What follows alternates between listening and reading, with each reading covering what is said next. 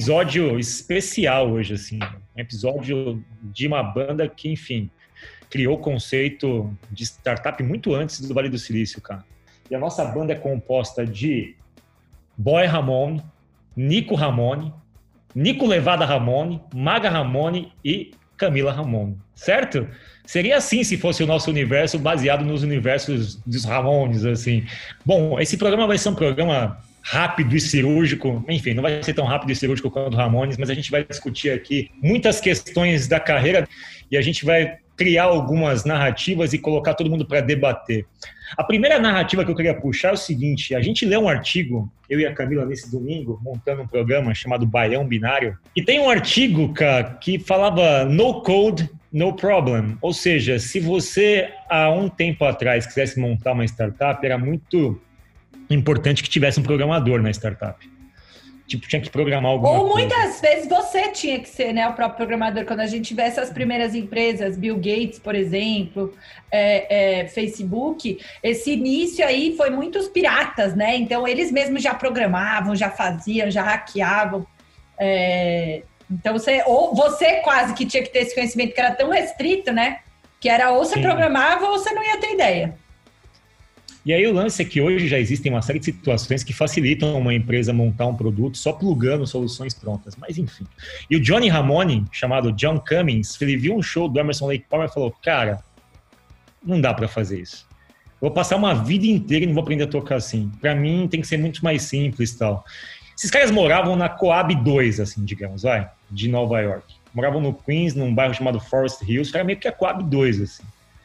Só que lá, tipo, não tinha ninguém que gostava de The Studios, por exemplo, que era a banda punk do Iggy Pop naquela época. Tinha só uns moleques esquisitos que se juntaram meio que por gosto, mas eram muito diferentes entre si. Não sabiam tocar porra nenhuma, nada, sabiam tocar muito, muito mal. Mas tinham a, tipo, a essência, eles queriam criar uma banda. Queriam criar uma banda e não sabiam tocar nada. Pra você ter uma ideia, as primeiras formações do Ramones, o Joey Ramone, que no final ficou no vocal, era baterista, o Didi Ramone cantava e o Tommy Ramone era guitarrista, ou seja, tá tudo invertido, assim. Eles não estavam nos lugares certos.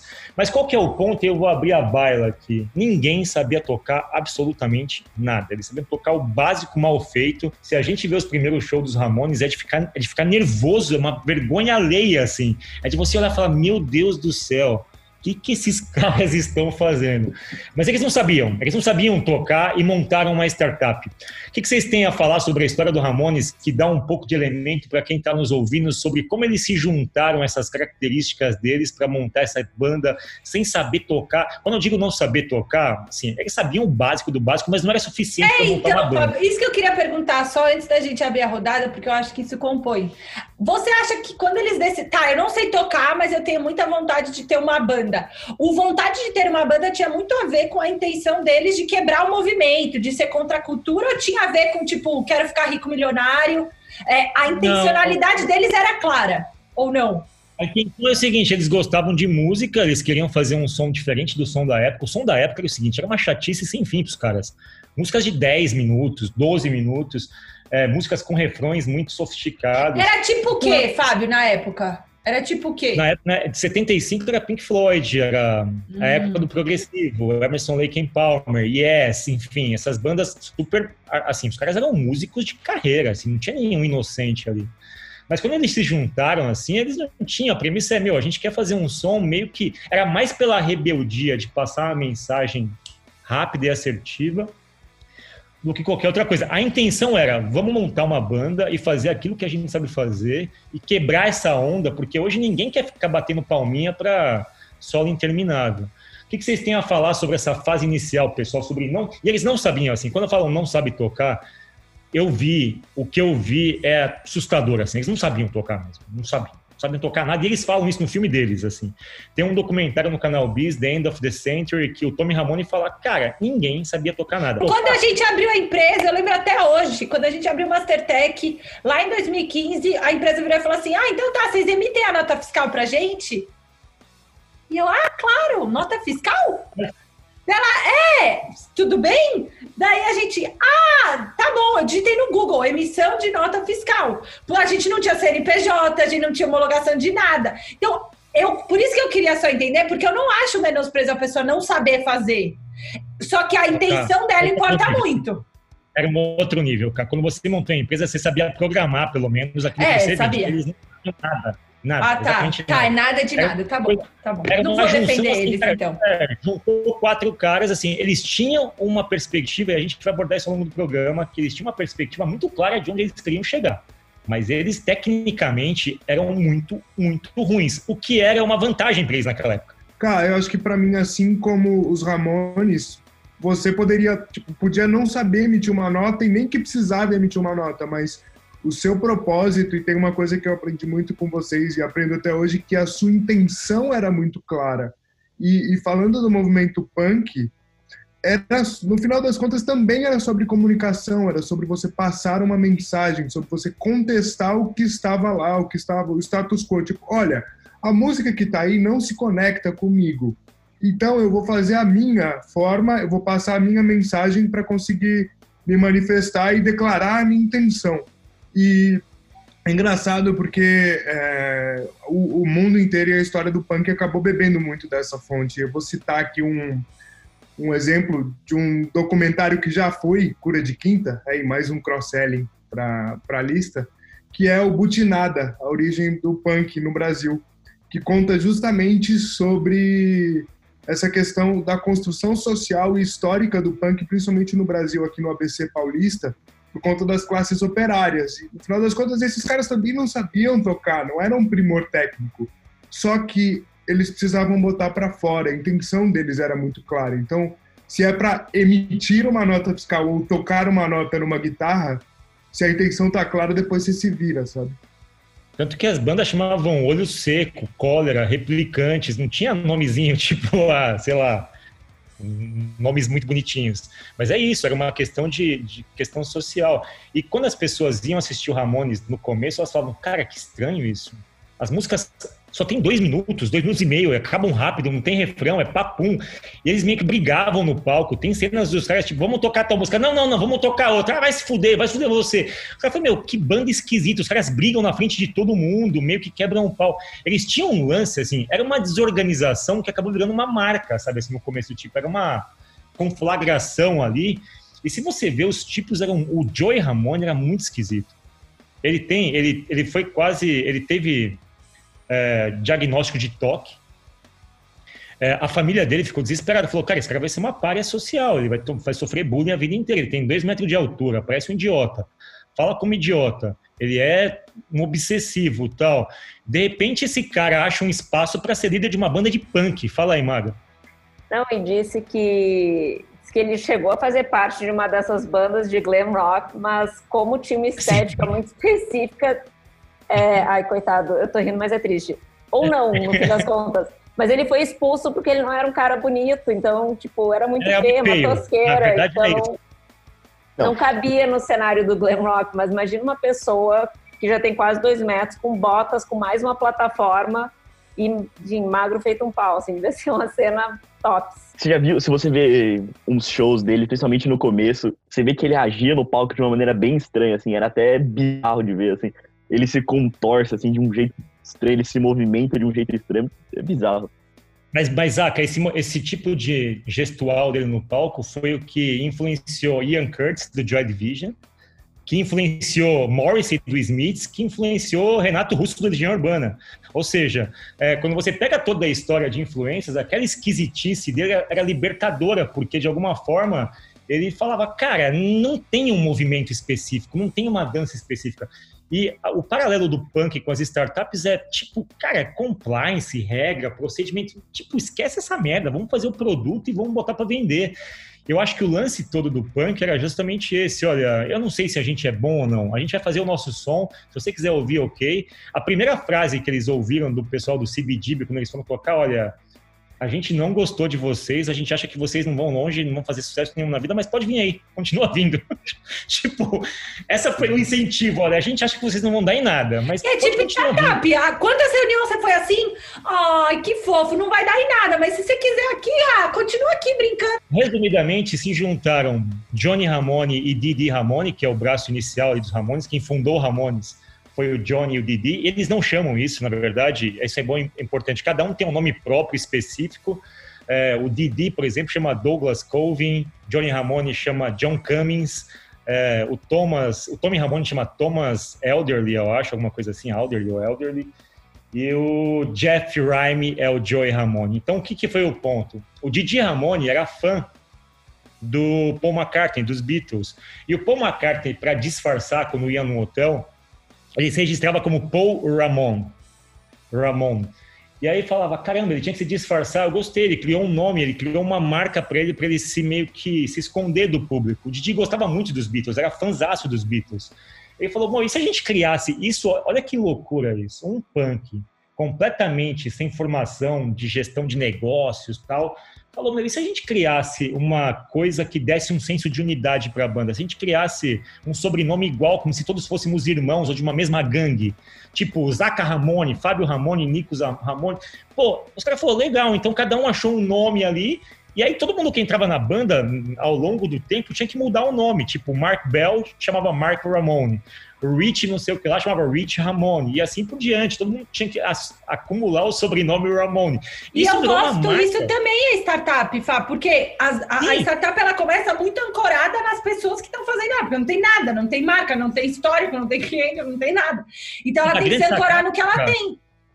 A grande sacada foi a seguinte: meu, a gente é um bando de desajustado, mas quando olharem pra gente, vão pensar, meu, esse pessoal é uma gangue. E isso dava pro pessoal um medo, assim, o Ramones passou a ser respeitado porque eles pareciam de fato uma gangue. Imagina, sobrenomes iguais, calça jeans, jaqueta de couro, atitude punk, era tudo que os caras precisavam. Tem uma coisa que eu acho muito interessante, que é a questão da gestão visual deles, né? Teve Sim. muita troca de integrante, de certa forma, mas ao mesmo tempo para mim eram sempre as mesmas pessoas, né? Até que eu estava conversando sobre, sobre, enfim, o programa e tal com, com o Vinícius, ele falou, ah, eles trocaram muito de integrante. Eu falei, sério? Aí que eu fui olhar. Porque parece que não troca, né? Então, isso me fez... Isso me fez lembrar, desculpa, Fábio, me fez lembrar um pouco que a gente falou, que no final é de ação visual, mas no episódio do Red Hot Chili Peppers, que é tu sempre sabe que é o Red Hot Chili Peppers.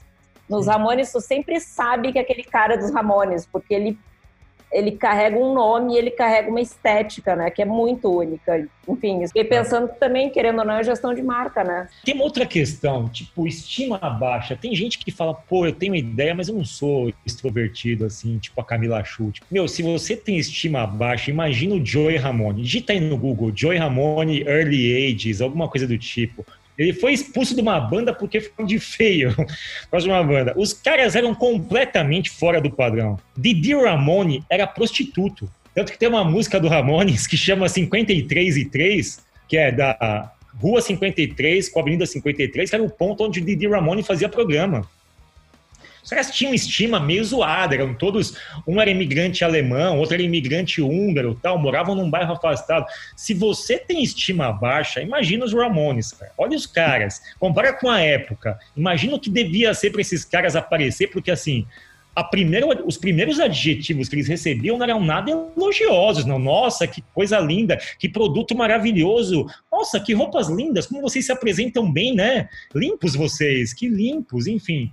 Se você tem estima baixa e acha que não tá, dá para abrir uma empresa, pô, olha para esses caras. Olha a primeira apresentação do Ramones. Aí você vai falar, pô, se esses caras podem, eu também posso. Porque não é uma questão de estima. Eles estavam antevendo, Fábio, a frase famosa de senhor Steve Jobs onde ele comenta que se você não tem vergonha da sua primeira versão, você demorou tempo demais para lançá-la. Ou seja, é, eles estavam seguindo isso à risca antes de saber que isso seria um lema do empreendedorismo. Sim, eu junto com essa primeira questão. Você tem vergonhazinha de mostrar seu protótipo porque não pode funcionar ou porque o UX não está bonito? Ah, ou está desalinhadinho? Ramones mostrou um protótipo, meu amigo. E pelo amor de Deus, e o Lou Reed, Lou Reed, falou que a primeira vez que ele viu os Ramones, ele falou: eu estou em choque. Isso, isso mudou o rumo da música. Alguma coisa aconteceu aqui. Não é questão de estética, é questão de eu tomar um soco no estômago e falar: a música mudou. Eles têm um outro jeito de se comunicar, é uma outra coisa. Eu não vou nem julgar a qualidade agora, mas eles trouxeram para a mesa uma outra estética, uma outra capacidade de fazer as coisas. Então, às vezes a gente tá com, sei lá, com um pouco de inibição de mostrar a nossa ideia. A nossa ideia pode não estar tá tão acabada, mas ela é um divisor de águas, ela mostra um novo rumo para o mercado, certo? Eu, eu diria que também é mais uma questão de coragem, né? Porque os caras tiveram muita coragem de, fazer, de subir num palco tendo aquela. Sendo eles lá ali no começo, né? E até o final do, dos. Até o final não, mas até ali, pelo menos, o meio do, da trajetória deles, eles ainda eram bem. Eles ainda não tinham muita autoestima, né? Porque a galera batia sempre neles, né? Cara, não, não, eram reconhecidos, não, eram feios. E pra mim, eu tá com medo, vai com medo mesmo, né? Quantas vezes eles não foram vaiados no palco? Eu tava vendo, enfim, um documentário que fala de um show que eles fizeram, acho que eles abriram pro Black Sabbath. E foram vaiados o tempo inteiro. É maravilhoso. Não, eles tomaram garrafadas, Maga. Eles tomaram garrafadas a lá Carlinhos Brown, tipo. Mas enfim. É, tá com vergonha de mostrar o protótipo? Vocês têm vergonha, cara? Você já teve vergonha de mostrar protótipos das suas ideias?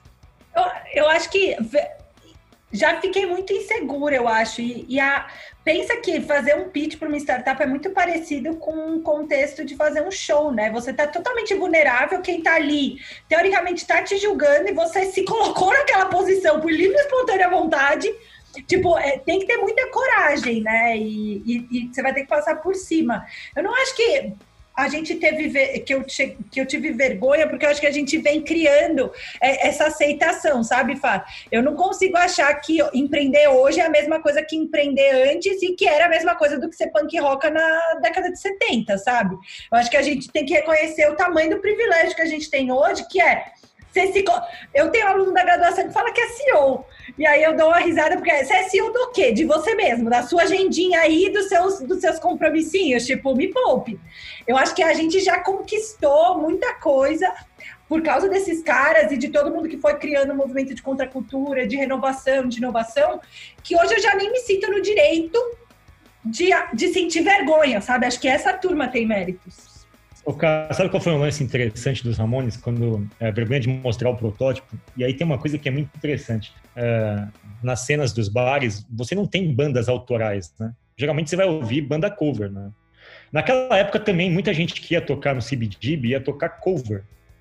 Você tinha uma cena se construindo ali com Ramones, Television, Dead Boys, enfim, o Blonde, Talking Heads mas a maioria das bandas tocavam covers. O que chocava um pouco no Ramones no começo é que eles tocavam as músicas deles. O pessoal falou, calma assim, cara, esses caras aparecem do nada com música deles. Tipo, não quero ouvir suas músicas. Tanto que os primeiros shows dos Ramones eram meio vazios, assim. E por serem vazios, tinha uma fotógrafa, isso é interessante falar, trazer uma mulher para a jogada. Uma das principais é, pessoas que registraram a cena punk foi uma mulher. É, os fotógrafos são muitos é, são muito importantes na cena do rock and roll, porque como a gente não tinha muita capacidade de gravar as coisas naquela época, não tinha iPhone e tal, gravava tudo, os fotógrafos representavam, representam a nossa memória da evolução da música. Assim. Tem o é, Bob Gruen, você tem o Mick Rock, e você tinha a, a foto icônica do Ramones, que são eles numa parede, é, os quatro perfilados de jeans e de jaqueta de couro, foi feita por uma mulher chamada Roberta Bailey, ela é uma das principais fotógrafas da história do punk. Ela fotografou muito a Pat Smith, fotografou muito a cena do CBGB. E por que, que ela conseguia tirar muitas fotos do Ramones naquela época? Porque ninguém estava assistindo o show, então ela conseguia chegar perto da banda para tirar foto. É, o Ramones tem uma produção fotográfica muito grande por causa da Roberta Bailey. E a Roberta Bailey é uma fotógrafa que ela não aparece. Você fala muito do Bob Gruen, fala muito do Mick Rock, mas não fala da Roberta Bailey. A Roberta Bailey é uma das melhores fotógrafas da história da música, fotografou muito a história punk. E tem uma, uma questão interessante: o primeiro álbum do Ramones, é, eles pagaram dois mil reais, dois mil dólares para alguém fazer um ensaio fotográfico deles. E ficou uma bosta o ensaio fotográfico. E aí a Roberta Bailey tinha tirado fotos do Ramones para uma revista, para um fanzine que estava surgindo, chamava Punk. Era um fanzine que chamava Punk. O fanzine, na verdade, deu o nome para a cena punk, no final das contas os Ramones viram aquela foto e falou, cara, essa foto é a gente. Isso significa o que a gente é. Ela conseguiu capturar a essência da banda. E eles pagaram pela foto icônica que marcou a cena e criou uma época, sabe quanto? 125 dólares. Eles pagaram 125 dólares pela foto, que é a foto que dá início à cena do punk, assim, enfim. Tudo isso para dizer que eles tocavam para pouquíssimas pessoas, não faziam cover, o que diz respeito ao seguinte, não copiavam ninguém, eram autorais. E tem isso também, quando você vai montar uma startup, é meio feio você também montar uma coisa toda cover. Pô, isso aí é tipo é tipo alguma coisa de alguma coisa. Então, resumidamente, eles não tinham vergonha de mostrar o protótipo, tocavam para pouca gente, mas foi isso que fez a banda criar uma unidade, criar uma estética, criar uma cena. E eles tiveram um pouco de paciência para poder estourar, entendeu? Enfim, eles não tinham vergonha, foi essa pouca falta de vergonha aí que fez eles avançarem. O Ramones, para mim, é um exemplo de MVP.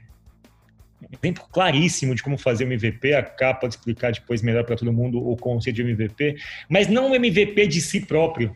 O MVP do que viria a ser o punk e do que viria a ser a cena musical a partir de 75. O Ramones colocou o seguinte: olha, pessoal, para montar uma banda é assim que faz, ok? Se você é punk, não é punk, não interessa. Para montar uma banda, segue essa lógica aqui. Seja autoral, toque em clube pequeno, junte seus amigos, tenha uma boa intenção, crie um rótulo, crie uma identidade visual, pegue uma marca tal. Para mim, o Ramones ele fez um MVP clássico, assim, que serviu até para extrapolar para as outras indústrias. Queria ouvir que vocês falassem sobre esse conceito e o que, que vem à cabeça de vocês com Ramones MVP. Eu acho que ele, o, MVP ele parte um pouco do pressuposto que você vai conseguir, com os recursos que você tem, provar um conceito, né? Então, isso de maneira rápida, sem muito desperdício. Então, o mínimo produto viável é como é que eu coloco de pé um conceito? E tudo que a gente falou até agora, nesses 20 minutos, é, é sobre isso. É sobre eles terem muito claro que eles precisavam provar um conceito, eles pegaram o que eles tinham e fizeram melhor. E aí começaram a incrementar. Eu espero que do primeiro show para o último eles tenham melhorado. E melhoraram, né? Tanto que estouraram e marcaram a época. Mas o MVP é bem isso, assim. Como é que a gente é, cria com que a gente tenha uma prova de conceito coerente. Às vezes, quando você está fazendo MVP, você tem a plena consciência de que é um MVP, tipo assim, cara, a minha intenção é fazer um MVP e botar na rua, ou isso é uma coisa que você percebe depois, principalmente com bandas, é, e aí fazendo paralelo com produtos. Porque aí a, a minha dúvida gira no, no seguinte sentido, tipo, tá, até que ponto o MVP não é, entre aspas, uma desculpa para colocar uma coisa que não tá boa na rua?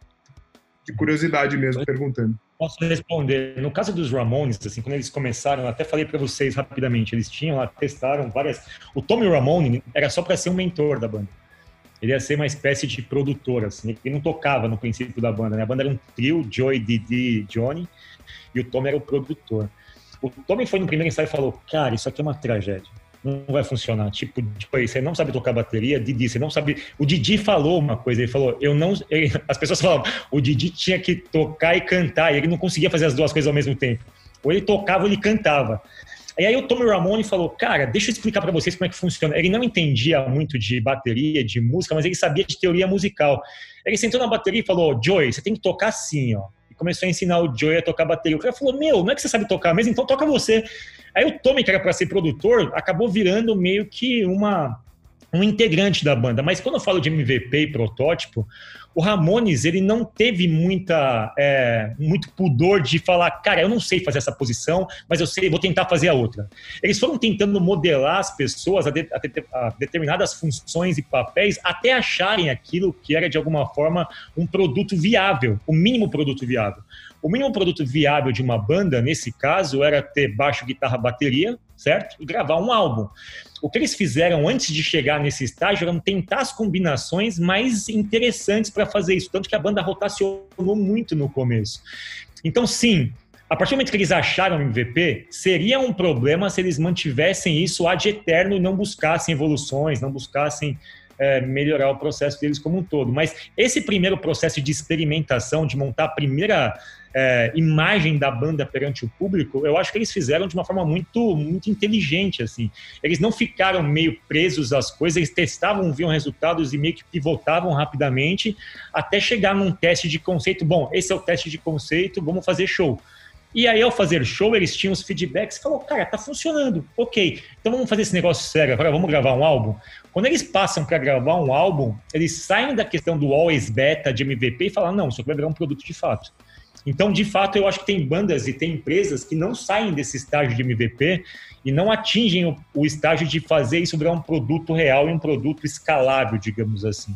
Mas, eu então, minha... só, só um, não é bem um contraponto, mas eu acho que é uma percepção de que é, eu acho que as pessoas, elas não criam MVPs por acaso.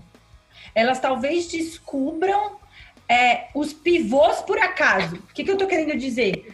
O Ramones Isso, teve isso. que ser intencional em, tipo, mano, vamos tentar aqui alguma meleca para ver se vai, alguma coisa? Exato. Então, ele cria. Mas eles talvez não tivessem a consciência plena de que eles estavam marcando época e criando punk, entendeu? Às vezes você não tem noção da magnitude, mas você precisa querer fazer o MVP, na minha visão, sabe? Não tem como, ai, olha aqui, caiu um MVP. Não. É, Mas pode ser que, esse, fazer que tome rumos que você nunca imaginou. Tem razão, tá coberto de razão. E o que eu acho que a sacada do Ramones é, eles tinham a, a- a completa noção de que eles estavam no estágio de experimentação. Eles sabiam disso. E eles permitiam experimentar. Eu acho que a grande sacada do MV, tentação, valem mais coisas aqui, valem hipóteses, a gente tem que testar essas hipóteses. Eles testaram isso, mas se eles tinham consciência de que eles estavam fazendo isso com esse nome, não. Eles estavam testando uma hipótese para tentar refinar um produto que eles achavam que era um produto para a época. Só que quando você olha retrospectivamente, a forma como eles fizeram isso meio que sintetiza um jeito de fazer a coisa, sabe? E que não era comum naquela época. Naquela época não era comum você assumir que você não tinha competência para tocar um instrumento, vai para o outro. Ah, não sabe tocar esse também, vai para o outro. Então, assim, eles assumiam isso. Eu acho muito lindo, eu acho bonito isso, quando eles percebiam que, primeiro, a gente não é o mais bonito, a gente não é o mais técnico, a gente nem sabe tocar esses instrumentos, mas a gente vai se permitir experimentar ao ponto de chegar num produto que seja digno para essa, essa época. Eu achei que isso, para mim, é o espírito do MVP, sabe? Definitivamente naquela época era só uma era só uma necessidade sem um nome, né, no fim das contas. É, e talvez naquela época, assim, o que era mais chocante é assim, meu, essas pessoas, elas tiveram a coragem de se juntar em torno de um objetivo e descobrir o caminho delas de uma forma muito inteligente, testando hipóteses. Eles testaram ao ponto de chegar onde eles queriam. E aí, indo para o próximo ponto, é, quando você vê a primeira gravação do primeiro álbum do Ramones, é, a pergunta aqui, exemplo de design sprint, Ramones te dá. Eles fizeram o primeiro álbum deles em quatro dias, ou seja, fizeram um design sprint expresso, inclusive. É, eles assim, pra você ter uma ideia, fazer um álbum naquela época, se você pegar o episódio do Queen, o Queen se internava num lugar três, quatro meses para fazer um álbum.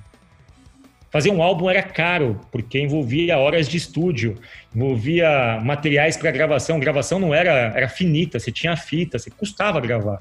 Tipo, Bohemian Rhapsody custou uma fortuna porque você tinha que gastar rolo de gravação, enfim.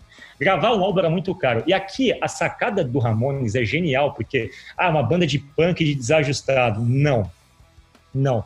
Johnny Ramone, ele era um baderneiro. Ele falou, cara, eu era a pior pessoa que existia no mundo. Ele falou isso.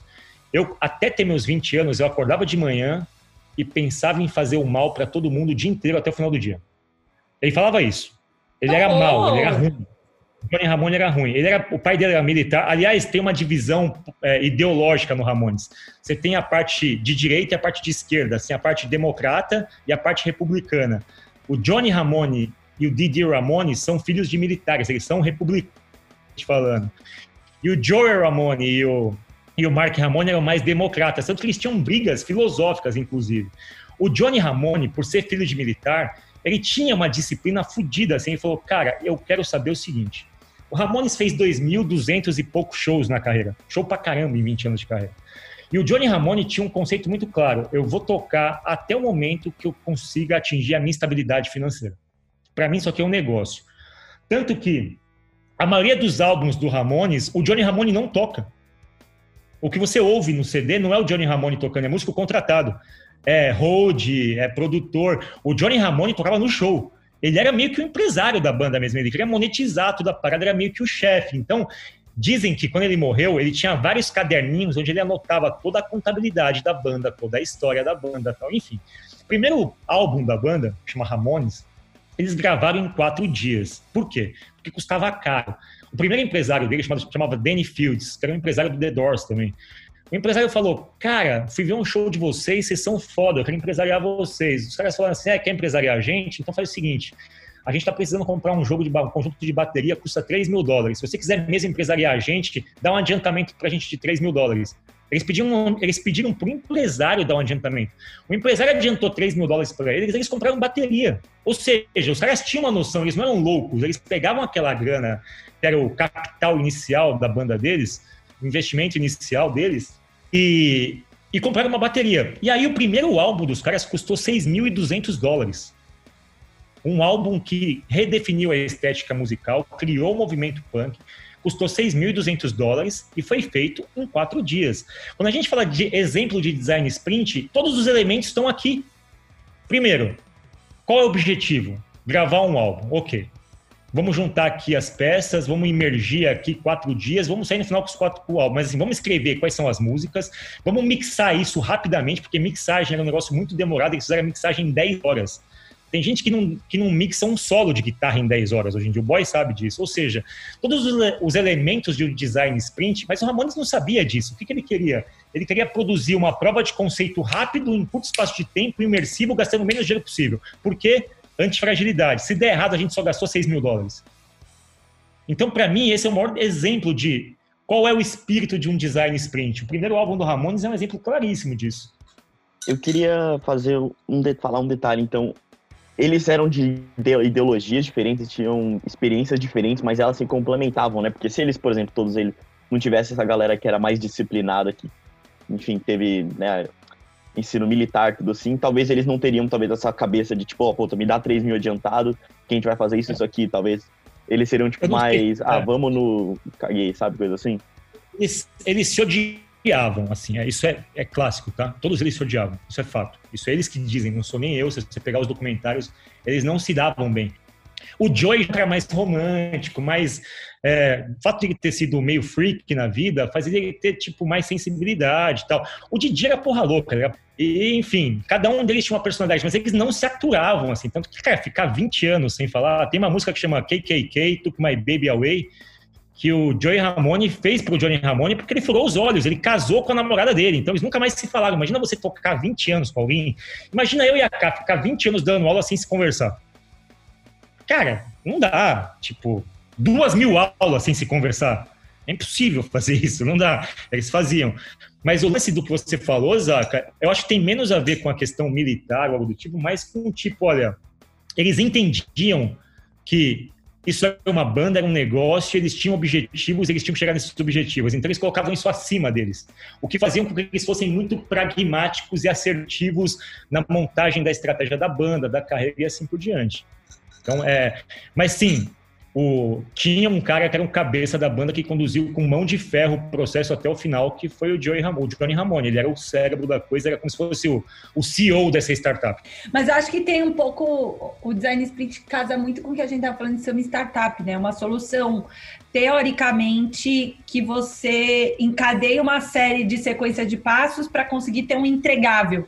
O, o, sucesso ou a cagada de um design sprint tem muito a ver com o que você espera ter como entregável, sabe? Então, Exato. eu, na minha cabeça, eles conseguiam fazer isso sem sem saber o conceito e tal, nem existia o Google na época para ter criado o conceito, é, é, que eles tinham noções claras de qual entregável final de, daquela sequência de passos. E todos eles compactuavam, apesar de discordarem na jornada, o entregável fim tinha o mesmo objetivo. Talvez isso que fizesse o design sprint do Ramone ser bem sucedido. E é o que ferra com grande parte dos design sprints que a gente tem que executar hoje, porque você põe um monte de gente na sala, tenta compactuar, mas as pessoas mentem, porque elas não estão ali por livre e espontânea vontade, elas mentem que elas têm a mesma intenção e elas estão brigando porque cada um quer puxar o design sprint para sua área, para sua governança, para sua meta. Porque quando a gente olha o punk e fala, pô, um bando desajustado, eles trabalhavam muito direitinho, cara. É sério, assim. Quando a fala que o Google criou o livro do design, design sprint, de fato, o Ramones, como conceito de trabalho, e aí essa pergunta que eu faço para vocês, banda de punk tem Scrum Master? Era, era, muito interessante. Teve um episódio, tá falando com o Zaka ontem, o, o, Mark Ramone, que entrou depois do terceiro, quarto álbum, ele substituiu o Tommy Ramone, Tommy Ramone voltou a ser produtor, ele teve um, um, ensaio da banda que o Tommy Ramone, o Mark Ramone era meio alcoólatra, assim, né? A banda entrou numa espiral de drogas e álcool depois, assim, enfim. Mas nessa época, é, o Mark Ramone levou uma garrafa de vodka para um estúdio. E aí o, o Didi Ramone meio que dedurou, tipo, o Johnny, ele tá bebendo. Tipo, cara, para eles, os punks, era inadmissível você usar drogas e beber enquanto tava fazendo trabalhando. Tipo, não, não pode. Eles expulsaram o cara da banda. Tipo, tá fora. Tipo, não vai tocar com a gente. Enfim. Os caras eram lance... os punks menos punks. O, a pergunta é: banda de punk tem Scrum Master pra vocês? Cara, eu, a minha opinião acho que sim, porque o- geralmente, assim, os punks já vão vir com aquela atitude, né, mais rebelde e tudo assim, mas, ah, querendo ou não, você precisa ter uma base, você precisa ter um pouco focado em alguma coisa, pelo menos. E aí que eu acho que entra o papel de um Scrum Master ali nessa questão, né? A gente vê, por exemplo, bandas aqui do, do Brasil de punk, né, que eu conheço mais, eles tinham um cara lá que era como se fosse um Scrum Master, lá, um produtor, alguém realmente que manjava mais ali de música, pra conseguir manter ali o foco na banda e os caras não começar também a desvirtuar totalmente do, do propósito deles, né? E tem que ter uma Tem linha, pelo chama- menos. chama? Tem um cara do Cólera que é famoso, cara, que ele morreu, Redson. Redson era um belíssimo Scrum Master. Tem o tal do Clemente, enfim. Tem um monte de Sim. caras assim da cena que são os Scrum Masters. Por que, que a gente acha que uma banda de rock não teria um Scrum Master? Porque acho que essa é uma confusão comum. A gente associa a figura do Scrum Master como uma liderança, né, verticalizada, como a gente foi educado para acreditar que liderança deveria ser, né? Quando na verdade o Scrum Master é alguém que pega uma responsabilidade, mas faz parte de uma estrutura horizontal. Então, é, é, na minha cabeça, tem muito a ver, inclusive, com ser punk rock. Porque você entende que existe uma liderança que é distribuída, mas alguém tem uma responsabilidade, e esse alguém está numa estrutura totalmente horizontal. É, ele não precisa ter um cargo, ele não precisa ter um carimbo, ele não precisa ganhar mais, ele não precisa ser chefe para poder construir uma responsabilidade e trabalhar a melhoria contínua. Então, eu acho, inclusive, super punk rock ter Scrum Master. Assim, o conceito do Scrum Master é, é super punk rock. É Eu- interessante, cara, que a gente acha que banda de rock ou qualquer organismo que não seja uma empresa não tem as mesmas figuras de gestão, de organização que, que existem numa empresa e tem. E o Scrum Master do Ramones não era o Johnny Ramone, que era o controlador, era o cara que entendia o seguinte, olha, eu entendo um pouco mais aqui do lance de música e vou organizar a parada tal, mas de fato, eu acho que a estranheza é que a gente talvez, por uma questão de é, de dialética de mundo de negócios, acha que algumas coisas só existem no mundo das empresas e não. Tem Scrum Master no reino animal, tem Scrum Master numa banda de rock, tem Scrum Master num boteco e tem Scrum Master na igreja. Fábio, eu tenho uma pergunta para você. Você acha que é, as bandas punk elas são antifrágeis? As bandas punk são antifrágeis? Eu acho que sim, pelo seguinte, eu vou tentar explicar isso de um jeito técnico. À medida que você é, oferece um som de baixíssima complexidade para, ou seja, é, eu não vou gastar muito para fazer isso. É, as melodias são simples de aprender, eu não vou gastar muito tempo aprendendo isso e vou colocar isso em função de uma audiência. Se elas não gostarem, elas só vão me xingar. E xingar uma banda punk é status. Tipo, fui xing- a banda mais xingada acaba virando um status para uma banda. Uma banda punk, até o fracasso vira status. Quanto mais fracasso ela tem, mais punk ela é. Ou seja, eu acho que toda banda punk, por definição, ela é antifrágil. Porque o que elas propõem a fazer é o seguinte: se a gente conseguir acertar e fizer um produto que cai nas graças das pessoas, ótimo. Mas o oposto, se der uma merda geral, isso é o que a gente é mesmo. A gente é outsider, a gente é alternativo. Então, para mim, o punk, como essência, sempre foi antifrágil. Porque ele nunca se preocupou com o fracasso. Ele sempre viu no fracasso como se fosse uma espécie do tipo, cara, a gente é feito disso. Então, para mim, o, o punk, como essência, ele sempre foi e sempre vai ser antifrágil. Um punk que começa a fazer muita conta, ele já é frágil de partida. Você tá com medinho de feedback, medo de insucesso e tal, então você não é punk. Cara, só para finalizar, explica o que é um Scrum Master para o pessoal que está ouvindo o nosso podcast, que pode querer fazer um curso de ágil. Explica tecnicamente essa Boa. função. É, Scrum Master é, o- é uma das funções que foi cunhada com a criação do Scrum, que é um framework ágil, né? Mas ela, ela emergiu na minha visão, ela não foi criada, ela emergiu. As pessoas começaram a perceber que a gente precisava é, dividir as em responsabilidades, responsabilidades técnicas e responsabilidades do cliente, né? Antes o gerente tentava equilibrar essa, essa parte técnica e essa parte humana. Só que começou a, a, a não fazer sentido, porque os interesses são muito antagônicos. Então a sacada de Scrum foi: deixa eu separar em dois papéis, colocar alguém para cuidar só do cliente, que é o PO, e deixar alguém cuidando do time e da parte técnica, que é o Scrum Master. Então, o Scrum Master é esse, essa, esse papel, né? Que, que junta as responsabilidades de sempre melhorar o time. Eu costumo brincar que o, a intencionalidade de um bom Scrum Master, você separa Scrum Masters, ok, de bons Scrum Masters, é aquele que está muito interessado em se tornar dispensável. O bom Scrum Master, ele faz tudo de forma a não tentar trazer atenção para ele, a não tentar segurar a informação, e sim um dia poder ser totalmente dispensável. O que mexe, fere um pouco com o orgulho de seres humanos, assim, mas é, Acho que isso Ah, com umas Camila, três. falou uma frase muito boa, totalmente dispensável. Tony, Tommy Ramone foi dispensado da banda, entrou no seu lugar um maluco de pedra chamado Phil Spector, que tem uma lenda que num determinado álbum que ele gravou com os Ramones, chama End of Century, eu acho, ele botou a banda pra tocar e colocou uma arma em cima da mesa. Ele tá preso, É uma né? lenda, Tá preso. é uma lenda. Ele tá preso, o Phil Spector. Ele tá. Ele, Ele falou o musical. Ele falou o quê? Ele Ele pôs uma arma publicamente, as pessoas estavam assistindo o show? Ele colocou uma arma no estúdio e falou o seguinte: enquanto vocês não gravarem, vocês não saem daqui. Ah, era uma gravação. Ai, que susto. Esse é o Scrum Master Ah, oh. mais, mais Não, ativo, mas- digamos. Não era, Então, tipo, tudo bem, né? Não era Quem uma nunca, atuação, né? era verdade. Tipo, o cara pôs É a arma e ele termina apontou arma, porra. ele apontou uma arma pro Johnny Ramone, pro, pro Joey Ramone, enfim, ele apontou uma pro Johnny Ramone e falou o seguinte: olha, esse solo tá uma merda, você vai, esse solo não, esse riff tá uma merda, essa música tá uma merda. Ele fez o Johnny Ramone tocar durante seis horas a mesma música, Meu Deus. com uma arma. Dizem, a lenda é, É essa. meio aquele. Qual que é aquele filme que tem o garoto lá que tem um técnico de bateria?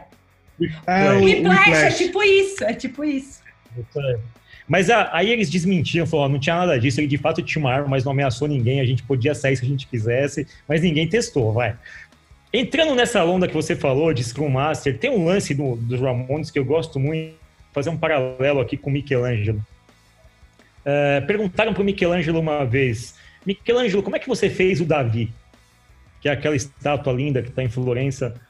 E ele falou o seguinte, simples, eu peguei uma pedra de mármore, bruta e fui tirando tudo que não era Davi.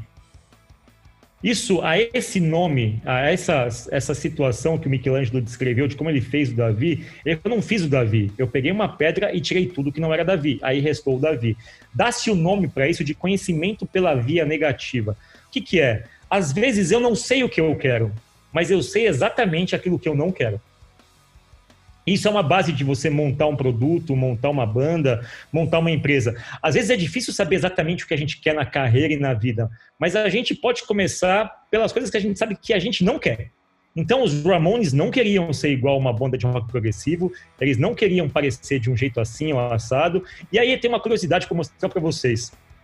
Eu busquei aqui porque eu sempre tive essa impressão de que os Ramones eram muito bons de dar nome de música, né? E aí eu vou pegar uma coisa que comprova a minha tese. Eles têm é, músicas com I Don't Wanna, que são várias, tipo, é muito engraçado, sabe? Tipo, I Don't Wanna Grow Up, I Don't Wanna Go to the Basement. O Ramones tinha um jeito de fazer música que eles meio que falavam tudo que eles não gostavam de fazer, assim, sabe? Eu filtrei aqui músicas dos Ramones que eram todas começando com I. Então tem aqui, ó. I can give you anything, I can make it on time, I don't care. I don't wanna go to the basement. I don't wanna walk around if you. I don't wanna grow up. I don't want to live this life anymore. I don't want you. Enfim, eles tinham um jeito de escrever as músicas que, tipo, era uma estética punk muito louca de você falar as coisas que você não queria ser exatamente. A forma deles fazerem, as- aqui as músicas dos Ramones, a forma de fazer as coisas era muito baseada no seguinte, cara, a estética punk, ela sempre foi baseada no seguinte, a gente não sabe exatamente o que a gente quer, mas a gente combate algumas coisas e a gente não quer algumas coisas. E eu acho que esse é o ponto forte do conhecimento pela via negativa. Vocês têm facilidade para saber as coisas que vocês não querem na vida, assim? Como exemplo do Ramones? Acho que é mais fácil que saber o que quer, né? Cara, eu discordo, sabia? Eu acho que eu já contei essa história pro, pro Fábio. Eu... Você sabe o que você quer e não quer, assim. Eu, eu na minha, Não, na eu minha lembro concepção- até hoje que me marcou muito. Eu tinha uma conversa com a minha orientadora. Quando eu, eu terminei a graduação, tinha certeza que eu ia traçar um caminho, que eu ia ser acadêmica, que eu ia trabalhar na NASA. Tinha muita clareza de tudo que eu ia fazer. Eu achava que eu sabia o que eu queria. E aí eu fui morar fora e minha cabeça virou. Tipo, puta, não era isso que eu queria. Voltei desgraçada, achando que eu tinha ferrado com todo o meu plano, joguei no lixo os últimos anos. E a conversa mais difícil que eu ia ter era contar para minha orientadora que eu tinha jogado no lixo os últimos três anos dela também. Que na minha cabeça era isso. E aí ela, me- ela me falou, ela me acho que foi um grande divisor de águas, porque ela virou e falou assim: Mas Camila, que bom que você descobriu isso, por que você tá triste? Não tô entendendo. Eu, tipo, como assim, professora? Ela, olha que bom você, dentre as um milhão de opções que você poderia ter, descobrir uma que você nunca mais vai precisar testar. Olha que presente. Você não fez matemática? Daí eu, tipo, a gente prova teorias por negação. Saber algo que não funciona é um resultado. A gente não joga no lixo uma tese que provou que algo dá errado. Porque isso é um resultado. Então, eu, eu acabei levando isso meio que como filosofia de vida depois desse momento, assim. Como- Eu- eu- saber uma eu- coisa que você não gosta é ótimo. Você nunca mais vai precisar testar. Você, você sabe que deu errado, pronto, acabou, passou. A gente não A tem que ciência saber. usa muito isso, né, cara. A Muito. ciência usa muito esse conceito, né? Eu, especificamente, assim, hoje eu tô num lugar que eu gosto e que eu quero fazer, mas durante muito tempo eu sabia exatamente o que eu não queria ser. Eu não queria ser um executivo É de uma isso. empresa, trabalhando num escritório e tal. Ah, mas o que, que você quer exatamente? Durante muito tempo eu só sabia que eu não queria ser aquilo. É isso. O Bezos fala isso. Mas É, será que enfim. você não, você não define o que você não quer de acordo com o tempo? Com que, porque, tipo, você chega e fala assim, ah, eu passei por uma experiência e fala assim, ah, eu não quero ser isso. Por exemplo, no seu caso, você foi morar fora, mas não é uma coisa premeditada, sabe?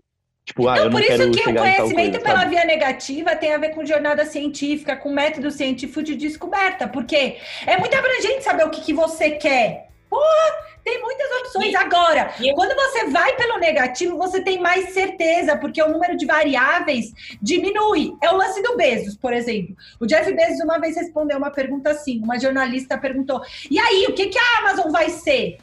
O que, que a Amazon vai investir daqui para frente?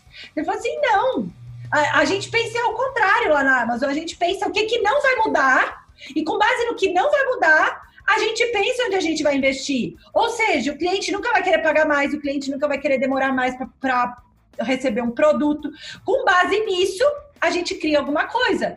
Então, acho que é quando o Fábio fala que ele tinha muita clareza do que ele não queria ser, cara, isso é um mérito enorme. Quando você começa a criar esses inegociáveis, vai ficando mais fácil você se aproximar de alguma coisa que você quer ser, É, sabe? vai- é, é- é como se fosse um processo de indexação. Tem um exemplo claro que dão lá de você pegar uma agenda telefônica para achar o nome, divide no meio. Quando você começa a dividir as coisas e fala, não quero ser isso, não quero ser aquilo, eu não estou dizendo que essa é uma estratégia única, mas eu tenho muito claro para mim, em termos de ideologia, em termos de tratar os funcionários, em termos de cultura. Eu não sei exatamente como a gente vai construir tudo que a gente quer. A gente tem alguns caminhos, a gente está seguindo eles. Mas está muito claro o que a gente não quer ser. Tá muito claro que a gente não quer fazer, sei lá, alguns tipos de formatos de vendas, algumas formas de abordagem dos nossos clientes. Tá claro que a gente não quer ir para um lado de superficialidade. Agora, o que, que a gente vai ser, a gente vai construindo, mas isso vira pilar, sabe? Enfim, é uma questão. Eu gosto muito da história dos Ramones por isso, porque eles deixavam claro aquilo: olha, a gente não quer ser isso. A gente não quer ser uma banda de rock como o rock é hoje. A gente quer ser dessa forma. E eles foram chegando num estágio de criar o que eles poderiam ser. Mas eu acho uma boa linha de autoconhecimento, o conhecimento do que você não quer ser. E eu acho que, em última instância, o que tu não quer varia menos do que o que tu quer, porque o que tu não quer normalmente está muito atrelado a valores, né? As tuas Sim. fundações é, mais é, primordiais. Então, com, tu ter uma conexão muito clara com isso já ajuda tu, tu, tu evitar um monte de desperdício de calor que não interessa. Mesmo que tu não saiba quem tu quer. Eu acho sensacional o que você falou, Maga. De fato, é muito. O que você não quer não muda muito, né? Não É muda muito- tanto assim. E, e acho ótimo, porque é uma coisa que pode te guiar ao longo da jornada, seja de uma banda, seja da vida, seja de uma empresa, a não se perder, entendeu? É muito difícil tu não. Tu, tu, tu ter essa clareza e não se desvirtuar, né? A gente vê quantas bandas, governos, pessoas, negócios se desvirtuando quando começam a se amarrar com umas outras coisas e perdem, perdem de vista o que não querem ser. Então, acho que o que tu tem muita clareza que não quer ser, talvez seja mais importante do que para que lado tu quer ir. É um bom caminho para a gente começar, de fato. São- Mas acho que é. são muito importantes. E São é isso. possibilidades talvez- infinitas, né? Tipo, cara, o Ramones podia ser todas as bandas do mundo. Tinha muitas possibilidades. Mas saber que ele não queria ir pro glam rock, por exemplo. É- Cara, é eu sei que eu não quero ser glam rock. Tem outras um milhão de possibilidades aqui, mas essa aqui não vai dar, eu não quero, entendeu? Eu É concordo. você, porque quando você, quando você passa uma linha e diz que o que você não quer ser, você mostra para outro cara, não tenta fazer isso comigo, isso isso é o que eu não faço. Isso já é importante até para você atrair partes assim de pessoas, relacionamentos do ecossistema mais favoráveis. E você vê, né, que Ramones traz Jeff Bezos, traz Michelangelo, Ramones é cultura, cara. Ramones traz tudo pra mesa. E aí, pegando um gancho sobre não é, de, conhecimento pela via negativa, tinha uma coisa que todo mundo sabia, isso era meio clássico na cena musical nova-iorquina. Tinha um espaço que era o chamado CBGB. Era uma espelunca, ficava num lugar meio ermo assim. Mas era um bar, boteco. Tipo, e é, no, e é Nova York, não é? É tipo no. É, tipo, no primeiro show do Ramones, eles botavam um leão de chácara na porta pra contar quantas pessoas tinham entrado pra falar. Porque eles tinham, eles sabiam que eles eram roubados pelo cara da, do bar. E, mas lá especificamente era um espaço onde todo mundo que queria fazer música ia. Se você gostasse de música, você ia pra lá. Se você fazia música, você ia pra lá. Se você produzia música, você ia pra lá. Se você era fotógrafo de música, você ia pra lá. Todo mundo ia pra essa espelunquinha pra ver o que estava acontecendo. Era um espaço, de fato. A gente falou sobre isso num episódio, eu não lembro exatamente qual, que a gente falou da São Bento. Racionais e espaços criativos, Fábio. Racionais e espaços criativos. Era o que o, a Estação São Bento foi para o movimento do hip hop, da cultura de rua de São Paulo, o CBGB foi para o punk. Mas esse era um espaço de coworking, assim, não tinha preocupação de ter piscina de bolinha. Ali, para mim, era um coworking, dali nasceu Talking Heads, Blonde, Ramones, nasceu Dead Boys, nasceu, um- enfim, Pets, todo mundo nasceu no CBGB. Que louco, né? E, e tem um conceito que é bem hipster, bem empreendedorismo hipster, chamado serendipidade. Vocês já ouviram disso? Pichado na parede do cubo. Que é, tipo, é a coisa. Eu, eu sei que o conceito é hipster e que a palavra é meio blazer, mas é a ideia de que não é o coworking, a inovação, ela não nasce da infraestrutura, ela nasce das pessoas se trombarem. E quando o Fábio fala do, do CBD, eu penso assim, tipo, cara, você tava lá, aí você trombava na, na Roberta, aí você trombava na Pet, aí você trombava no outro. E aí, daí nascia, tipo, ah, a gente vem aqui todo dia, quer tomar uma? É, o fato de convergir tudo num espaço físico catalisa algumas relações, porque você não tem nem o desgaste de ter que pegar um avião e tal. É a tal da serendipidade, assim, você não estava esperando, mas você bateu de ombro com a Pat Smith e falou, ah, vamos gravar aí um negócio? Quer subir aí? Canta aí. Então, é, essa é a parte intangível do coworking, da inovação e da colaboração, que eu acho que muita gente distorce com a piscina de bolinha, com a mesa de ping-pong, é, com a, Mas a tem, coisa uma- tem descolada. outra coisa. E tem uma outra coisa também. Todo mundo mostrava o seu produto. Então, assim, todo mundo, assim, o que eu acho legal nessas cenas musicais, assim, é que o fato do Ramones ter mostrado o produto deles não fez com que ninguém roubasse o produto deles. Simplesmente criaram variações tão interessantes quanto o produto deles, mas todo mundo melhorou. O que eu acho interessante, o que eu acho esquisito no mercado corporativo é que existe uma espécie de. Você está protegendo o que não existe. Você não é, você não tem nenhuma banda na mão, seu produto nem está constituído, você está protegendo Aí algo de começa uma aquilo do NDA, né? Ai, vai assinar o Ah. NDA? Eu fico imaginando, cara, vou tocar aqui um álbum pra vocês, plateia, vou assinar um NJ com todo mundo aí, a gente vai tocar aqui Blitzkrieg Pop, beleza? Todo mundo assinou, beleza, vamos começar. Cara, não funciona assim.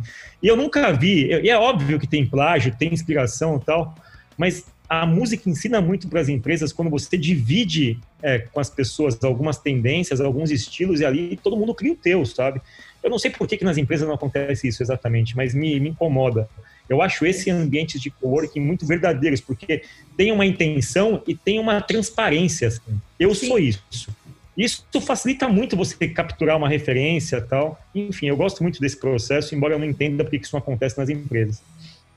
Porque tem dinheiro e meta envolvido. Mas você acha que não tem dinheiro na cena musical? Tem muito dinheiro envolvido também, né? Tem, mas não tem meta. Na minha cabeça não tem. Não sei. Eu, eu tenho uma sensação que tem a ver com meta e politicagem. Assim, as pessoas estão na pirâmide de Maslow quando elas estão na corporação. Quando elas estão no mundo artístico, o Maslow, a primeira etapa, a base de Maslow meio que está resolvida. Ele já não liga tanto para essas coisas mundanas, ele quer fazer a arte dele, sabe? Não sei. Mas é um bom ponto. Mas faz sentido pra mim o que você falou, Camila. Tipo, na corporação é lei do cão. Eu quero tirar de alguém para ganhar. É mesmo, não sei. É, é, quando a gente abstrai a pirâmide de Maslow, por exemplo, na arte, a gente está lá no pico, a gente está lá em cima. Tem outras métricas, não sei. Mas é um bom ponto, Fábio. Você devia escrever sobre isso. Eu vou escrever, eu vou escrever isso e enquanto eu não escrevo, a gente conecta o coworking com, bom, montei uma empresa, Zacarias, montei um negócio lá, montei um produto, mas o mercado não me aceita. Tipo, aqui em São Paulo ninguém compra essa merda. Aconteceu isso com os Ramones. Eles não é, uma das principais decepções dos Ramones foi que eles não fizeram sucesso nos Estados Unidos. Eles nasceram em Nova York e não fizeram sucesso nos Estados Unidos. Eles só fizeram sucesso nos Estados Unidos depois que estava todo mundo morrendo já. Tanto que eles entram pro Hall da Fama na década de 2000, tipo, o Joey já tinha morrido, Didi já tinha morrido, o Johnny ia morrer, eles morreram todos no intervalo de três anos, os três, né? Câncer, um cara câncer, só vivo, né? E eles só foram a ser aceitos no mercado americano muito depois. Eles fizeram sucesso no Reino Unido. Eles foram abraçados pela cena punk britânica, pelos Sex Pistols, que adoravam eles. Mas o mercado americano, tipo, não comprou o Ramones no começo. Não comprou e demorou acho que uns 10, 15 anos para comprar Ramones. Tanto que o Ramones fazia muito sucesso no Brasil, eles não entendiam, meu, por que, que os brasileiros gostam tanto da gente? Mas o brasileiro gosta de punk, né? Eu já, já não, li sobre isso. O brasileiro gosta de punk. Um show, é, teve um show histórico que eu queria ter ido, assim, que aconteceu no Gigantinho, que era a turnê Acid Chaos que era o Ace Eaters do Ramones, que era um álbum de covers do Ramones, com o Cause AD, com o Cause AD do Sepultura. Olha o line-up desse show e se arrepiem. Ramones, Raimundos e Sepultura. No mesmo show. Eles faziam um sucesso. ficou de pé depois disso. É, eles fizeram um sucesso estrondoso no Brasil. E assim, pra você ter uma ideia, nesse show do Ramones, se você pegar a publicidade da época, era feito no lambe de poste, assim, o anúncio. É muito louco. Mas enfim, quando o mercado não te entende, o que, que faz? Procura outro mercado, como eles procuraram, ou enfim, como é que a gente. Porque em tese eles tinham um produto que servia para o mundo inteiro, mas não onde eles estavam. O que, que vocês podem falar sobre isso? Quando o mercado não te entende, o que, que você faz com isso? Eu não tenho uma resposta muito clara, mas eu acho que é achar quem te entende, Fá. Porque o mercado é um troço muito abrangente, né? Um troço gigante. E aí você nem sabe se você quer fazer atender esse mercado todo que aceita regras escrotas. Então, acho que é você achar quem fala com você, quem compra, quem, quem gosta. Eu acho que se manter genuíno a sua missão é um pouco isso. Óbvio que você tem que se adaptando, achando se alguém vai pagar, não vai, abrindo algumas concessões. Mas eu acho que a partir do momento que você fecha, né, o, o, quem que é o seu consumidor, hoje cada vez mais a gente está indo para uma cultura de mercado de nicho, né? Cada vez mais fechada. Eu podia não ter noção de quem era Ramones, mas eles não queriam falar comigo. Ah, mas é o contrário, assim, isso doía para eles, entendeu? Como para o Queen também doía. Eu acho que tem uma percepção de, cara, ter claro para quem que você quer falar. Quem vier, não sei. Não sei. Você acha que, mas vamos lá, vamos extrapolar essa pergunta. Você acha que todo mundo tem? Porque eu acho que às vezes o fato, as pessoas não têm clareza disso, né? Elas talvez não consigam ver os efeitos colaterais dos produtos delas porque eles servem para outros mercados assim. Eu não sei se é tão óbvio assim as pessoas sacarem. Tô, tô insistindo nesse mercado, mas de repente não é isso. Teu mercado não é aqui, teu mercado é ali. Para mim não é tão óbvio assim. Eu não sei se as pessoas conseguem deduzir rapidamente que primeiro elas tentam muito se adaptar. Vamos pegar a gente como pessoa física, vai. Vamos, vamos usar exemplos mais tangíveis. É, durante muito tempo, eu tentei fazer com que as pessoas gostassem de mim. Tipo, cara, tipo, não é isso. Tipo, tem quem goste de você, quem não goste. Ah. Eu tava lutando pelas pessoas que não gostavam de mim. Quando, quando eu aceitei que eu tinha meu espaço em lugares onde não importava isso, tipo, eu tenho meu mercado, entendeu? A questão é, você como pessoa física, a gente fica lutando muito para entrar no mercado que não te quer e tem que ter um mercado próprio. E no final das contas, até hoje eu tenho uma questão dessa do tipo, putz, cara, será que eu estou lutando para um mercado que não vai gostar de mim nunca? Tipo, tem um mercado que me entende e um mercado que não me entende. Eu vou me dedicar àquele que me entende. E o que não me entende, pô, paciência. Já não tenho mais tempo nem idade para gastar tempo com isso, entendeu? Mas por isso que eu acho que é achar seu nicho, ponto. Fala, Zaca.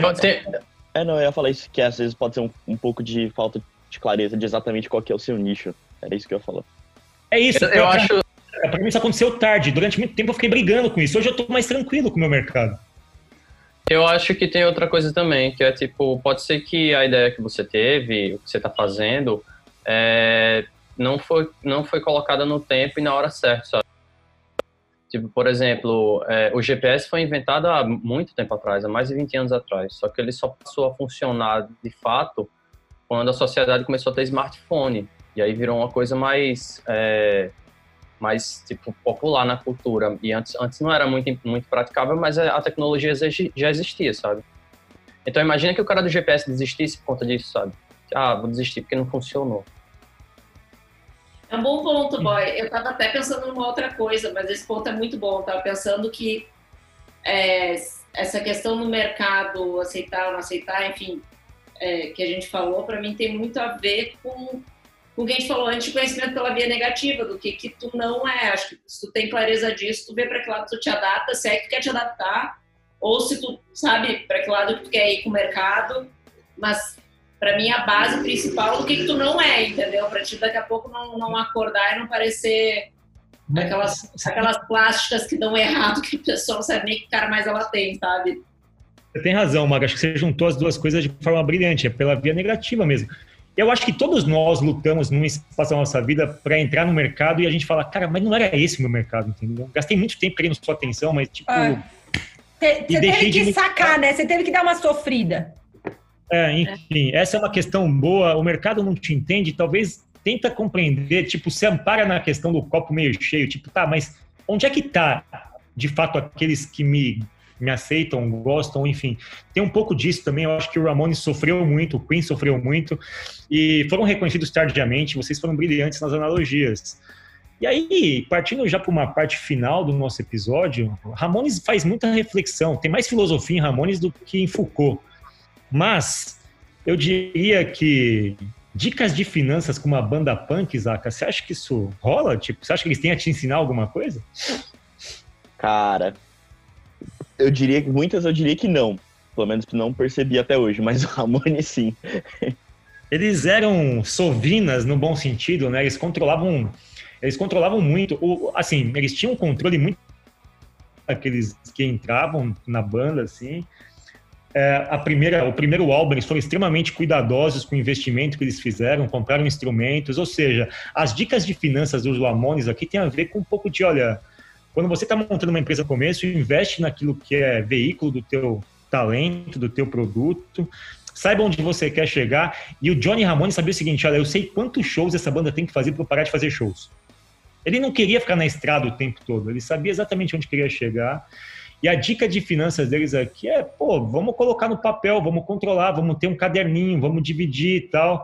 Eles tinham muito claro isso e incrível que uma banda punk tem essa perspectiva de finanças, assim, né? De alvo, de você meio que cuidar do amanhã, de poupar, de investir.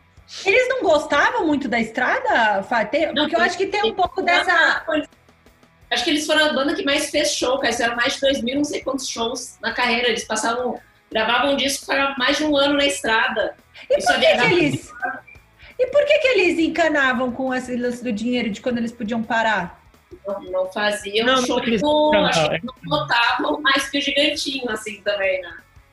Não é que eles encanavam, assim, porque, vamos lá, é, o ticket médio de uma banda punk não é o ticket médio do YouTube, né? Vamos ver, né? Tá, tipo, tá. É, tá. banda punk, eles faziam muitos shows, é, só que eles faziam muitos shows em boteco, em, sei lá, bar de, de estrada. O cara pagava dois dólares e via. É, não fazia show no Espaço das Américas tal. Tipo, hoje talvez eles fizessem, mas eles faziam muito show em lugar que ticket médio era baixo. Assim. Tipo assim. Emoji das Cruzes com o Supla é, Cara, você vai ser meio que bom. Assim, um show do YouTube, por exemplo, equivaleria a uns 100 shows do Ramones. Tipo, eles tinham que tocar muito para fazer grana. Ah. Porque eles tinham. Ah. Porque assim, qual que é o teu público? O teu público é um bando de punk. Punk não vai pagar 300 reais no show, cara. Punk vai pagar Entendi. 10 reais pra ver o show, comer um amendoim, tomar uma cerveja, jogar uma sinuca e sobrar um dinheiro para voltar para casa ainda. Então, assim, o entendi. mercado do Ramon... É uma é cultura de... de... Eu entendi, eu entendi, eu entendi. Então, eles, eles tinham que suar muito para fazer muito show para sobrar um dinheiro. Ou, tem um cara chamado Monte Melnick, que é o quinto Ramone, que ele é, o, que é o, uma espécie de road da banda. Ele escreveu um livro sobre os Ramones. Uma coisa curiosa é que eles, eles adoravam viajar de van. Tipo, eles viajavam muito de van. Eles podiam já, num certo momento da carreira, viajar com outros meios alternativos, viajavam muito de van, mas eles tinham... e tal. Anos assim, eles ganhavam a grana e guardavam. O punk nunca chegou dinheiro assim. Não tem banda punk rica. Eles ganhavam pouco, faziam muito, mas economizavam bastante, tinham muita diligência assim. E aí, Maga, pegando aquele ponto seu de finanças tal, entrando para uma parte mais de negócios, pode uma banda de punk, Nico, você que é da área, dar aula de branding? Cara, claro, porque no final das contas volta, acho que no começo do que a gente estava falando lá da intenção e do passar a mensagem. O branding e aí entra a questão da foto que você estava falando, da marca, deles trocarem de sobrenome de todo mundo que entrava lá, o branding ajuda a reforçar os pactos, ajuda a reforçar a sua intenção e ajuda a reforçar o que você não é, o que você não quer ser, para que as pessoas consigam construir no imaginário delas e se conectar com o seu posicionamento por referências visuais. Então, sim, não, não só pode, como deve, é extremamente necessário. E aí a gente pode é, seguir com outros exemplos de, de bandas, inclusive punks. O Sex Pistols é o maior exemplo de branding, talvez, que a gente tenha na música, por exemplo. E, tipo, não precisa nem tocar, a gente precisa só aparecer, a gente precisa dar uma marca, a gente precisa passar uma mensagem ali. Cara, eu acho que o Ramones é mais ainda, porque, cara, quem nunca tava andando na rua e achou alguma pessoa com a camisa do, do Ramones, aquela com, Ah, sabe com o que logo tem dele? gente, sabe que tem Nem gente sabe o que idade, é. É, sabe que tem gente da sua idade que acha que Ramones é marca de roupa, não banda, né? Você sabe disso? exato. Com exato. certeza. É igual a língua dos Rolling Stones, a, a camiseta da língua. É, é isso. Tipo, Cavaleira, acha que é uma marca de roupa, assim. Aliás, Mas Cavaleira é uma marca de roupa, não? Mas é, que Ramones Mas é dos mesma Cavaleiros. é, é um deles só. É. É um deles. Sabe de uma É, coisa, é. né? A tem assim, eu fui dar uma consulta para ver quais são as estampas mais vendidas nas histórias, na, na- de camisas mais vendidas. A primeira é aquela camisa I Love New York t-shirt, sabe? É a mais Aham, vendida da história. A, a Nossa. camisa com o Ramones, com o logo do Ramones, tá, é, acho que é a 22 segunda mais vendida na história. Ou seja, ela é um emblema mesmo, ela virou um objeto de design. Você tem o Aladdin Sane do David Bowie, você tem a do Motorhead, você tem camisas icônicas assim que viraram tipo é, Frank Says Relax, daquele, aquela música que ficou da cultura é, Relax Don't Do It. Ele colocou uma música, a música foi censurada porque era da comunidade gay, ele fez uma música chamada Frank, Frank, Franklin Says Relax, alguma coisa assim. Estampas icônicas. mas o Icônico, lance é. O lance do Ramones é, eles criaram Arturo Vega, era o Relações Públicas, o mexicano que fez o logo da banda. E ele fez o logo da banda e era meio que o Relações Públicas tal. E, e o lance do Didi de dar um nome, de dar aquele aspecto de gangue, também faz parte do branding. E o Ramones, como era uma banda de estrada, tipo, vendia muito fanzine, vendia muita camisa, vendia muito adesivo. Pra mim, é um dos casos meio, mais bem meio startup também, né? Olha aí, você tá com a camisa do Mastertech, Fábio. Ninguém tá vendo, mas você tá. A, a turma põe, né? Outdoor ambulante, põe uns adesivos no computador. Tem muitos paralelos eu com acho, o que a punk gente, rock. é, eu acho que a gente faz muito mal feito. Se a gente fosse igual aos Ramones, a gente primeiro ia ter que ter um nome.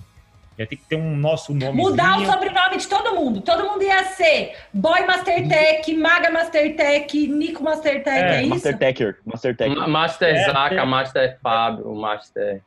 Depois de, cada, depois de cada aula nossa, a gente ia dar uns adesivinhos. Tipo, ó, compra o nosso boneco aqui, esse aqui cospe fogo. O lance do Brains é tão pesado que eles associaram, assim, hoje, se você usa um All-Starzinho hoje aí, todo mundo usa um All-Star, o Leandro Carnal usa um All-Star, um filósofo usa um All-Star. É, o All-Star durante. O All-Star é um tênis centenário. Nos Estados Unidos ele não é chamado de All-Star, é chamado de Converse Chuck Daly, lá, o modelo mais punk e tal. E durante muito tempo o All-Star ficou dentro da cultura de basquetebol, né? Se você vê a série do Michael Jordan, quando o Michael Jordan foi fazer um tênis, todo mundo era garoto propaganda da Converse. E a Converse foi comprada pela Nike, ou seja, o All-Star é da É Nike. que o, hoje o o Chuck Taylor era um, um, um dos primeiros jogadores de basquete a ter um tênis, assim. Aí por Sim. isso que chama Chuck Taylor, tá? O tênis. Chuck Taylor. E aí é o seguinte, porra, o tênis, como é que ele entrou na cultura? Como é que ele virou um objeto de desejo da cultura fashion, assim? Virou porque os punks começaram a usar All-Star. O punk começou a usar All-Star com calça jeans e jaqueta de couro. Uma coisa que era da, do meio esportivo virou um objeto icônico do fashion. E depois, quem voltou... Aí teve uma queda, depois o All-Star sumiu. Quem resgatou o All-Star foi o Nirvana, foi a cena grunge. Se você pega o grunge, resgatou de novo o All-Star para virar um ícone fashion. Ou seja, as bandas de rock, as bandas punk, elas têm uma força muito grande nessa questão de marca, de imagem, de, de trazer Imagem, esses ícones é. e fazer um fashion, assim. Tanto que o All-Star hoje, que é um tênis... Aconteceu a mesma coisa com o Vans. O Não, Vans, jaqueta que é de couro, Fábio. Não sei. Pra quem que atribui jaqueta de couro é muito uma coisa que as pessoas usam hoje na vida. Não sei como O que era Vans nessa também. época. O Vans estava na cultura do skate do surf e hoje Sim. ele é tipo tem, é material escolar de escola de primeira linha. Tem lá comprar E duas caro. matérias, um Vans, mimeógrafo. Na minha época tinha isso, não sei se tem hoje, ainda stencil.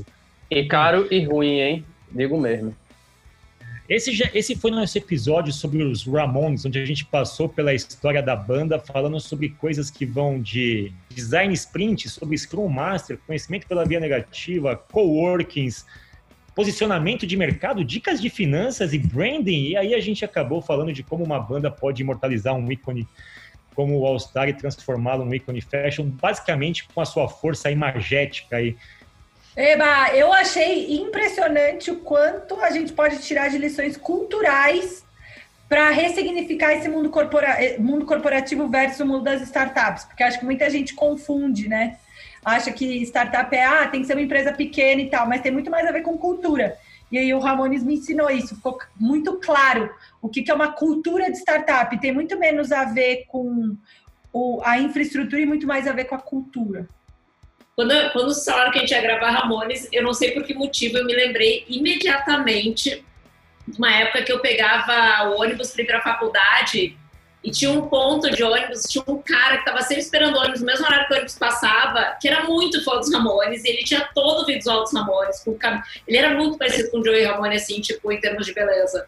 Mas sempre com a jaqueta de couro, e a camiseta, e o óculos, e o All-Star, e meio esmininguido, assim.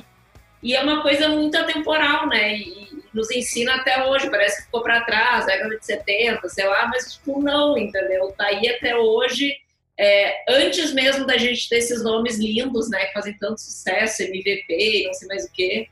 Tipo, não, já tem, né? E é uma coisa que a gente acaba falando nas aulas aí, fazendo um pouco de abaixo, que, tipo, cara, as coisas já existem, a maioria delas, no fim das contas, que muda o ritmo, que muda o enquadramento, não que muda a lente. Você não acha apaixonante isso, assim? Você não acha apaixonante você olhar para uma coisa como essa e pegar uma história e decupar e falar, meu, é, é ter muito. A gente vive numa, numa questão muito de, de rótulos, estereótipos.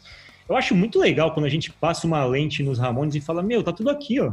Tá tudo aqui. É. Esse lance É. todo que você vê na General Motors, no Jack Welch, no Peter Drucker, já tinha nesses caras aqui, nesses desajustados. Mas, enfim, Exato, exato. Não, é muito bom. É, é, para mim é, é inspirador e, e para mim só aguça a curiosidade de enxergar cada vez mais as coisas desse jeito, porque é, é como tu sentir o sabor da comida que tu tá comendo, não só tipo encher a cara de fandangos, entendeu?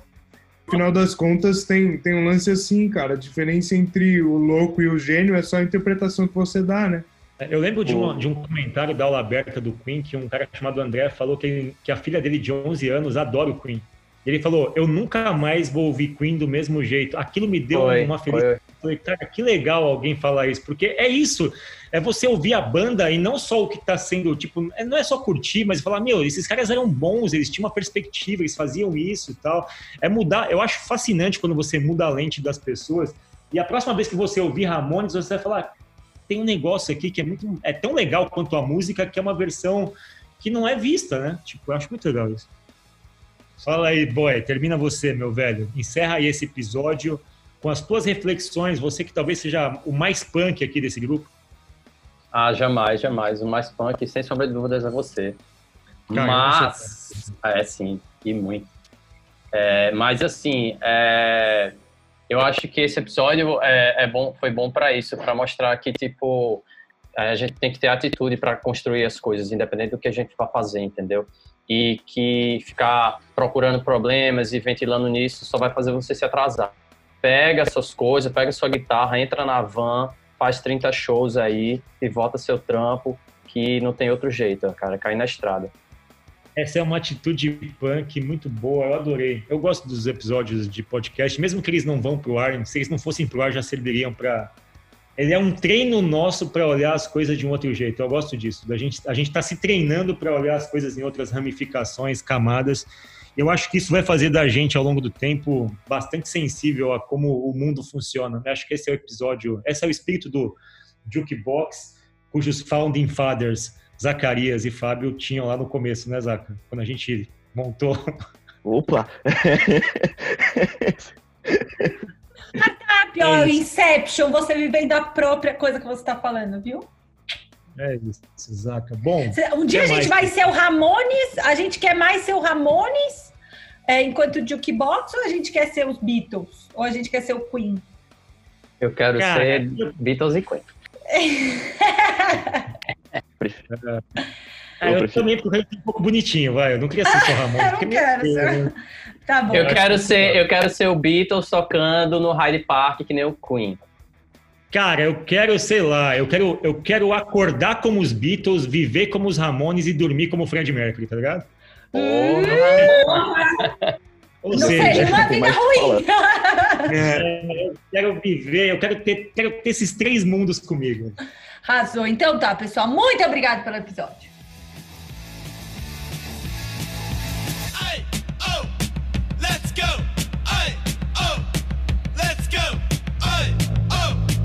Let's go.